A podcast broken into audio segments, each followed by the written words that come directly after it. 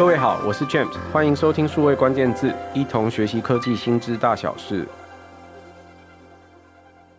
人工智慧是今年最火热的议题，想知道 AI 科技的发展将如何重塑行销工作吗？那你绝对不能错过二零二三 MarTech 行销科技高峰会。我们邀请了 MarTech 之父、虾皮、奥美等九位专家，在现场深度解析 AI 行销的新未来。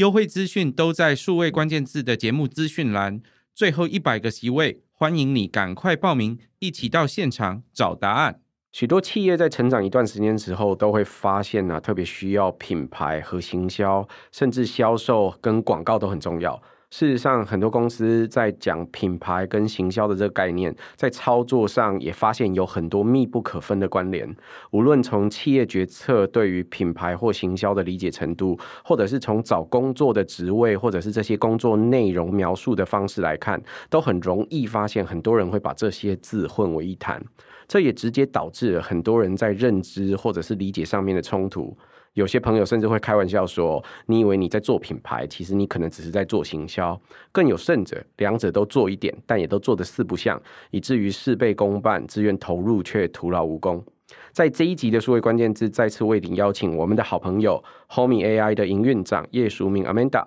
来一起跟大家聊聊品牌跟行销在工作目标上的异同。我们欢迎 Amanda。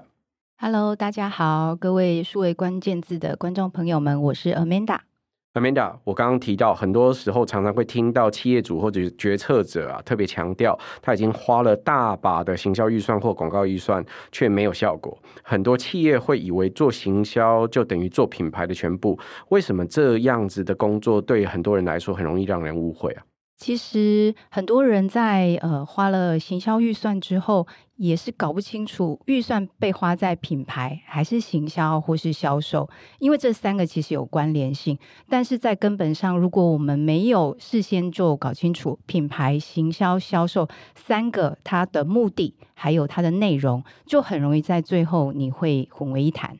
的确哦，如果常常会关心各种不同商业营运的朋友，尤其是呃，我们实际上每天在外面跑，常都会看到会问这样子问题的企业，其实通常早已经开始做销售，无论他做的是 B to B 或 B to C 哦，他营业额大或小，会问出这样的问题，都基于他们自己，或者是他跟同行比较，或者是他跟自己心目中其他不同行业的标杆品牌去比较的时候，会比较成不一样的答案。有比较就有伤害哦，很多人就会觉得，哎，我自己的品牌力不够，可否先帮我们朋友解释一下，那什么是品牌？之前我跟 James 有一集在节目里有聊到，其实品牌它真正的呃意义来自于这个品牌的个性，也就是这个品牌是不是一个有灵魂的品牌。那一个有灵魂的品牌，代表是你是有一个很明确的一个人设的。那品牌它本身绝对不会只是呃设计一个 logo 一个商标，它也不是只是一个符号而已。品牌它本身一定是有你想要有的核心价值，那这个价值会来自于你的产品或是你的服务，有形的、无形的综合在一起，它最后才会变成你的一个品牌。所以在外界，人们对一个公司品牌的看法或者是感觉，其实它是需要经过一个很完整的规划的，也需要时间。它没有办法透过呃推一则广告就形成一个品牌，这是不可能达成的。品牌会根据实际上你的作为、你的行为，就是你所做的而去建立，而不是你自认为你是什么样的品牌，你去说就能够代表。所以你所做的才是你的品牌，而不是你所说的。所以其中有一个重点就是，那品牌跟行销到底要怎么样去呃做不同的规划？那工具上又有什么不一样？这其实也是大家有时候会搞不清楚的地方。那我们在最主要的一个品牌建立的工作里面，核心其实是要展现差异，也就是要差异化。另外一个很重要的目标，其实是要建立跟消费者的连接，或是跟用户的连接。那差异化指的是，今天世界上有你这个品牌，跟其他品牌有了什么差异呢？那另外一个就是建立连接，我们跟消费者之间到底是有什么样的关系，或者我带给他什么意义？有这样子的一个呃累积，才能够创造出长期的品牌价值，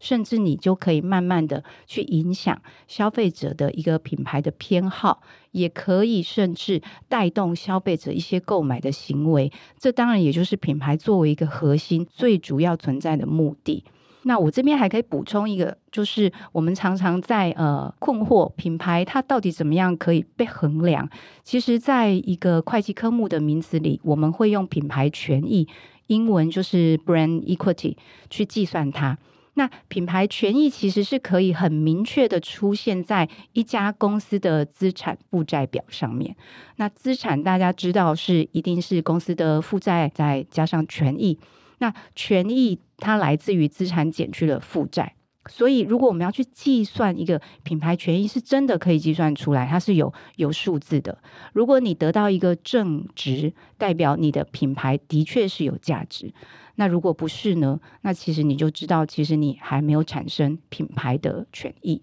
好，这个其实有个重点，就是品牌权益可以计算，但是品牌的价值其实还是来自于消费者对你的认知，这是在他的心里。其实，真正对大家来说，品牌真正存在的这个核心目的，讲两个，一个叫做展现差异，也就是说，你要能够跟其他的品牌有什么差异化的不同，你所递送的这个价值。对于消费者而言，你的那个感觉是什么？所以第一个不同的是你的差异是什么？第二件事情是建立连接，你到底在消费者的心目中会不会跟你所要做的这个产品或服务产生连接？每次只要一想到快乐，就会想到你这个品牌；想要开心，就会想到你这个品牌；还是想要解决某种问题，就会想到你这个品牌等等。它可能会有不一样的这个展现差异的方式，而且那个连接会把你的产品跟服务从背后再带出。出来，能够在心目中累积足够的印象，才能够有品牌的价值。那刚刚 Amanda 特别提到另外一个关键字叫做品牌权益。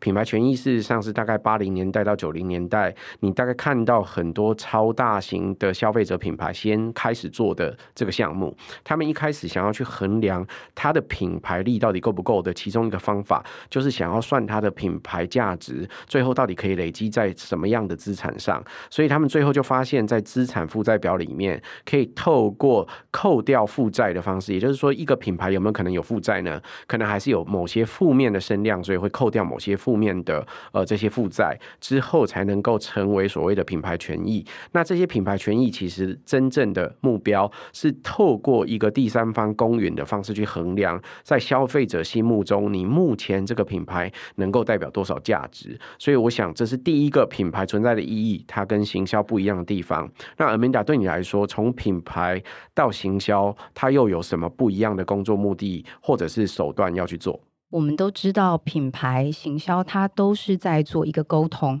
那如果我们有很明确的品牌个性，我们的品牌是有灵魂的，那外界要怎么去知道这件事情，还是要透过一些传达的过程。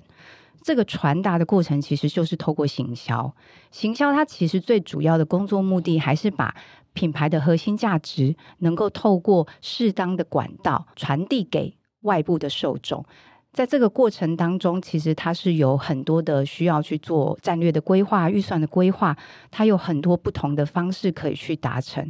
那行销在之前我们的呃节目里面曾经讨论过，行销有一点像是在呃短期之内会有一些不同的战术运用，那也会切分出不同的受众去做沟通。透过小型的一个呃行销的 campaign 一个活动，你可以达成不同的沟通目的，最终你会有一个最大的目标来去做一个呃衡量。所以其实，在做行销的规划的时候，我们有的时候会切分出小目标，有一些小指标，但是它最长期、最远的那个大目标，其实是基于我们品牌的定位，我们品牌想要传递的一个价值主张。来规划出我们后续的一些行销的计划，所以其实行销要做的事情是明确你要跟哪些目标客群沟通，那你要知道他究竟为什么需要你的产品，为什么需要使用你的服务，也就是所谓他购买的原因是什么，一个买点是什么，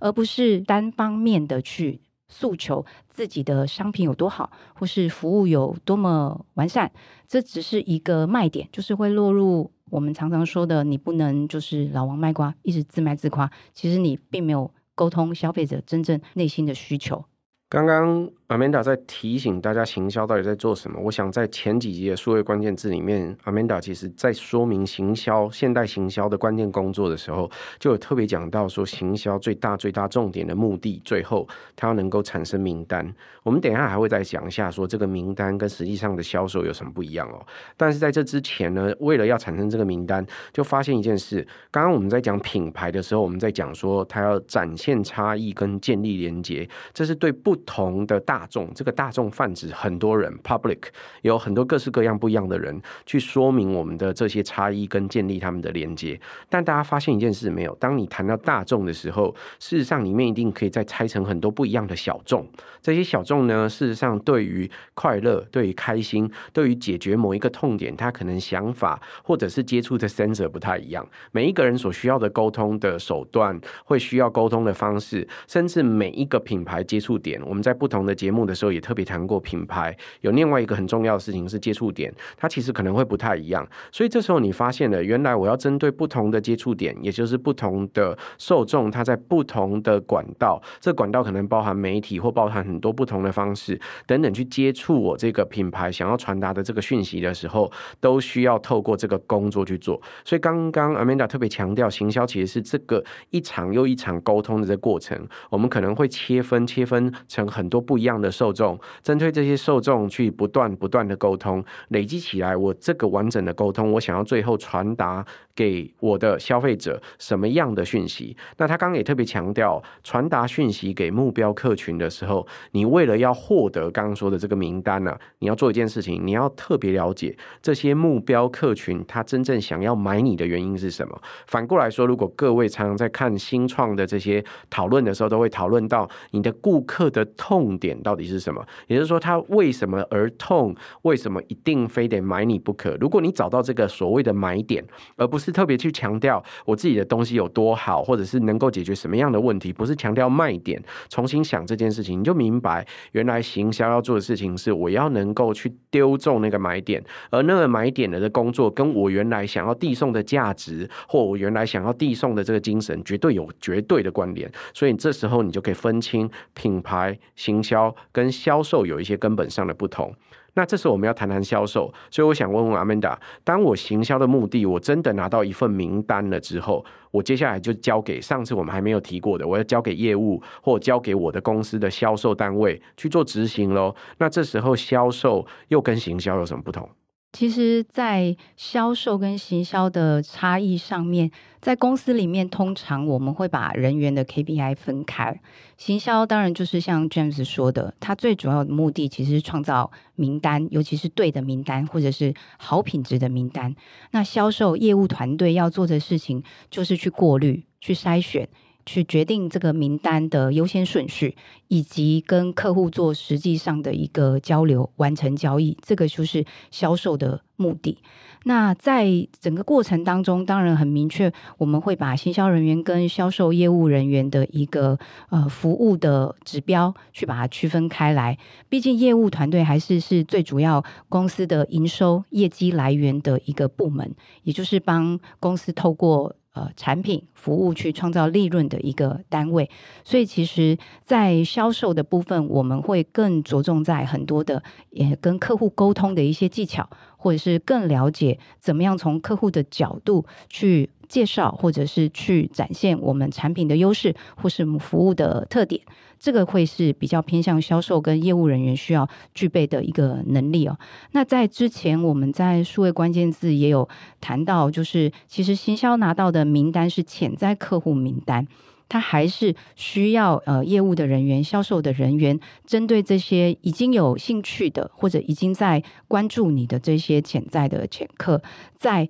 正确的时机点去跟客户做进一步的沟通。那甚至说在，呃名单的获取过程当中，行销也可以把所谓的 MQL 在变成 SQL 之前，能够做一些呃，比如说像是限时或是限量这样子的一个沟通方式，让消费者或者是使用者会更愿意加速他的决策过程。这个也是一个行销可以帮助到销售的地方哦。那销售的部分，业务计划的部分，其实跟行销会有呃比较大的差异点的，主要还是是在跟客户沟通的时候，业务会更需要了解。呃，消费者或者是用户他能够接受的一个价格区间，也就是所谓的售价，这个部分是业务团队要比行销人员要更清楚的。那在品牌的部分，其实对业务销售团队来说，品牌的建立其实有一点像是一个空军的概念。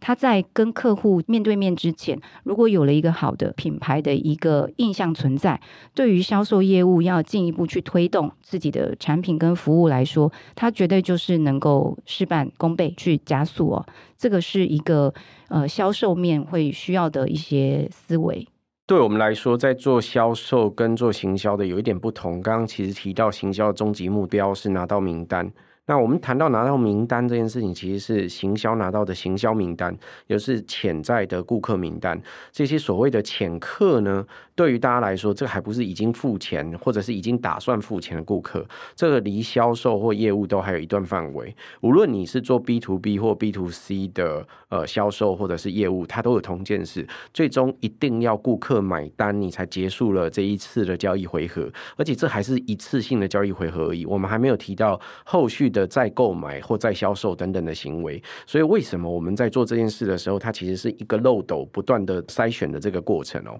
那这个漏斗筛选的过程，我们说有了潜在客户名单之后，销售其实是最后的那临门一脚。意思是我有这些名单之后，里面当然还有分是不是好的啦，会不会是呃特别会喜欢买多一点啦，或者是会有比较大额经费去消耗的这些不同的顾客等等这些潜在的顾客，你需要在他需要的时候，在正确的时间点创造那个购买订单甚至结账的这个需求。那这个需求有时候是呃，在他真正需要的时候，也就是说，哎，我现在当下就是很需要卫生纸，所以我现在看到卫生纸就买。各位在公厕外面常见到的那个卫生纸销售机，它可能是负担这样子的任务，但也有可能是你不买这一档以后就没有了，或者是以后再也没有这个价钱，所以你会听到很多限量促销啦，或者是听到很多特殊的促销。时节啦，他们所提供的这不同的价格，可能也都是同时希望你会决定下这个单、结这个账，把这个产品或服务带走。我想这是销售行为跟行销行为的不一样。那它跟品牌有什么关系呢？有了前头有品牌的帮忙，第一个就是他记得这个品牌跟这个价值跟这个服务是有连接在一起，而且他相信，他愿意有机会相信你这个品牌。第二件事情是他透过行销更知道你了。他不管是透过不同的媒体属性啦，或者透过不同的通路而认识你，而且他在真的需要的那一刻，他可以找得到你。那这时候你要做销售就会比较容易，所以销售行为更偏向最后最后的这个价值的转换，要特别强调，这是价值转换的一部分。那在了解我们刚刚讲的品牌行销跟销售三者目的其实不太一样，一个品牌讲的是你自己的灵魂或你自己的个性，那行销是讲的你要怎么样把这个灵魂跟个性适当的传给你的目标客群，而且这些目标客群可以透过他想要那个买点，才特别知道这个价值，两者是连在一起的。那销售这件事情是在那个对的需要的时间点，临门一脚把它踢上去。你知道这三个目的之后，回过头来我们要解决这个问题。Amanda 刚刚特别提到，很多公司都会强调，我花了大笔的行销预算啊，或者是我花了好多的广告预算啊，可是为什么我还会觉得我自己的品牌力不够呢？这个问题很有趣，因为其实每一家公司都会遇到一个困难点，就是其实，在广告圈我们会有一句话，就是我知道我有一半的广告预算是浪费的，我只是不知道是哪一半。这个在过去哦，还还没有数位的一些工具的时候，的确是很困难。但是现在，其实我发现到比较多的状况是，我们在编列行销预算的时候，大部分其实是属于广告预算。它其实是为了要做一些名单的获取，或者是一些销售的转换，但它其实在本质上并不是品牌预算。也就是说，很多的公司在行销部门里面编列的预算里是完全没有包含品牌的预算，这个是常常会有的现象。那当你一个呃完全没有品牌预算的公司想要去做品牌的一个价值的传递的时候，就遇到很大的困难，因为行销的预算是为了刚刚所说说的哦，你要建立一些有品质的名单。但是我们刚刚前面也讲了，品牌它需要的是能够让消费者的心里面能够记住，或者是有印象。这件事情是需要一样要编列品牌的计划，也就是说，它也要有对应的品牌预算去做的。那不是说我们有请设计部门设计了一个呃很好的 logo 或是很特别的 logo，有一个视觉上面的一些符号，就等于说啊，我们已经建立品牌了。其实并不是这样。刚刚前面跟 James 我们有聊到，就是品牌的核心价值，它要怎么样被消费者呃认识或者是接受，甚至记住，其实是要能够做到两件事，一个是你要展现你的差异点。你要有差异化。第二个是你要建立跟消费者之间的连接，这两件事情都是需要计划跟预算的，而且需要时间。所以，如果一个公司如果自己认为自己是一个品牌公司，那你必须要回去看一看，你的预算里真的有品牌的预算吗？还是只有广告预算？这两个是完全不一样的。也就是说，我们不能够用所谓的一个销售目的性的预算去达到一个有品牌目的性的目标。我觉得是比较难去做这样子的一个沟通的。Amanda 刚刚提到说，对于很多公司来说，他在分这个预算的时候，事实上在品牌行销或广告预算这三者其实都是不太一样的。呃，讲到品牌预算，好像不是只有我已经有品牌名称、有 logo、有视觉辨识，或者是我已经写完了一段所谓的我的品牌精神，或者是我的核心价值就可以完成的。行销预算我们大概比较可以理解，因为在过去我们在谈行销工作的时候，我们其实特别强调针对不同的媒介、不同的目标属性，我可能在沟通不一样。我有很多不一样的 campaign，我很多不一样的行销活动要处理，最后我要取得名单。那对广告预算来说，我又知道了，刚刚根据这些不同的广告名单，我要进一步再把它换成订单。那这时候我在做销售转换，所以另外一件广告预算在做的是销售转换。特别我想要问一问，对于很多公司来说，我要编品牌预算，我要拿它来做什么？这个问题我觉得相当好，因为大家会觉得说，品牌的预算到底是怎么编呢？呃，我可以就是很简单的举例哦，就是假设说，我们认为我们的品牌它是要建立在跟呃所谓的环保相关的这样子的理念的时候，你就要回头去检视你有没有编列跟这个环保或是 ESG 或是 CSR 相关的预算。那这个预算用来做什么？它真的就是要去做跟你的品牌理念相关的一些活动，或者是一些不同的沟通，而不是拿来做产品的推销，也不是拿来做一个呃订单的转换。那举例，像有一些公司，他会真的编列品牌预算去协助一些公益单位去推行所谓的呃净摊的活动，那他就不会把这个净摊活动的一个预算当成是广告预算，要求品牌部门说，你做完这个净摊的活动，你要帮我带客户名单，他绝对不会这样去要求。所以其实你在做品牌的计划预算的时候，你就是回到公司想要建立的那个品牌价值是在哪一个部分。你确定这个部分需要去做什么样的沟通，然后你去选择你应该在什么时间点，然后做什么样的品牌活动，再依据这个去规划你的品牌预算。那它衡量的指标就不会是透过订单，也不会是透过所谓的呃广告触及，绝对不会是这个样子。所以对大家来说，其实很多企业自己在做自己所谓品牌名称跟识别，甚至花很多时间在讨论自己的精神理念或者是核心价值，就是品牌工作了吗？呃，其实我觉得品牌这个部分一定要由内而外，也就是说，在你跟市场外面的大众沟通之前，其实整个团队、全部公司里面所有的部门的人，不管他是不是行销或是业务单位。包含到一些后勤或者是一些财务人资的部门，大家其实都是要能够认知到，也要能够理解今天公司建立这个品牌是为了什么。如果不是大家全体都有这样子的共识，其实就会导致各做各的。也就是说，呃，我们可能对外去沟通我们的品牌是一个什么样的价值，可是实际上外界在跟我们内部其他团队如果有互动的时候，他是感受不到的。而这中间就会有很大的落差，所以。所以其实会比较有呃系统化的去建立的方式，一个是在内部我们要先透过一个内部的一个教育训练，不管它是会议的形式，还是是一个工作 workshop 的形式，都可以要定期的哦，去跟所有的员工，尤其是新进员工，去做这样子的品牌文化的沟通。那这个部分跟外部的一些推广品牌的活动才能够连接在一起，它才会让呃所谓的呃连接是能够由内而外的去建立起来的。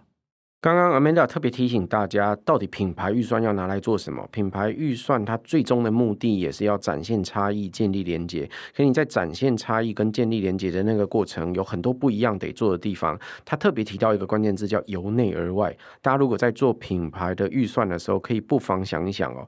品牌的预算绝对不是拿来做一个品牌名称，选一个 logo，有一个比较完整的视觉辨识的系统，或者是写完这个所谓的精神理念或者是核心价值就结束了。对于刚刚说的精神理念或核心价值，这一定需要高层团队不断的沟通，而且共同讨论出那个共同价值观的结果。这个共同价值观将会形成最终公司展现给外部看的那些价值观。所以这个。价值观也不是只有高层有就好哦。对很多公司来说，必须从高层到低层，它都有一个完整的沟通的机制。所以为什么有非常多公司，他们每隔一段时间就会做这个所谓的品牌工作坊，或做各种品牌大会？因为他要同时去沟通，他内部要一致的可以展现这个品牌的价值观。那对大家来说，展现出品牌价值观，我们刚刚不是说到品牌有可能是一个个性或一个灵魂吗？那我展现出这个个性。性跟灵魂是不是我展现，别人就这样看我？不一定的，所以你还得透过外部的辨识来去看看自己在外部的感觉是什么。在外部的感觉，我们可能会怎么做呢？可能会委托第三方的公正组织来协助做一些市场访谈啦，或者做市场调查，或者是评估自己目前的品牌状态等等。你会去问什么问题呢？你可以问一下，是不是在我自己的品牌跟别人的品牌有没有基本的差差异的特征？这差异的特征不见得可以用数字比较。但也许有的人可以很直接的告诉你，那这就是市场对你的感觉，就是你有让人感觉到你有点不一样，还有特别强调某一些我想要的关键字，譬如说想到快乐的时候会想到我吗？想到开心的时候会想到我吗？等等这些不同的价值，是不是真的可以让我这个品牌可以连接在一起？透过这些外部的访谈或调查，或者是透过这些所谓外部的顾问来协助你去确认你自己目前品牌的状态，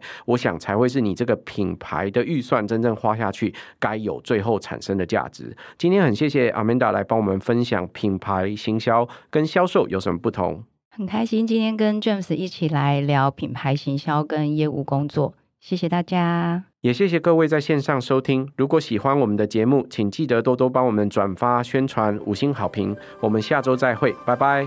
拜拜。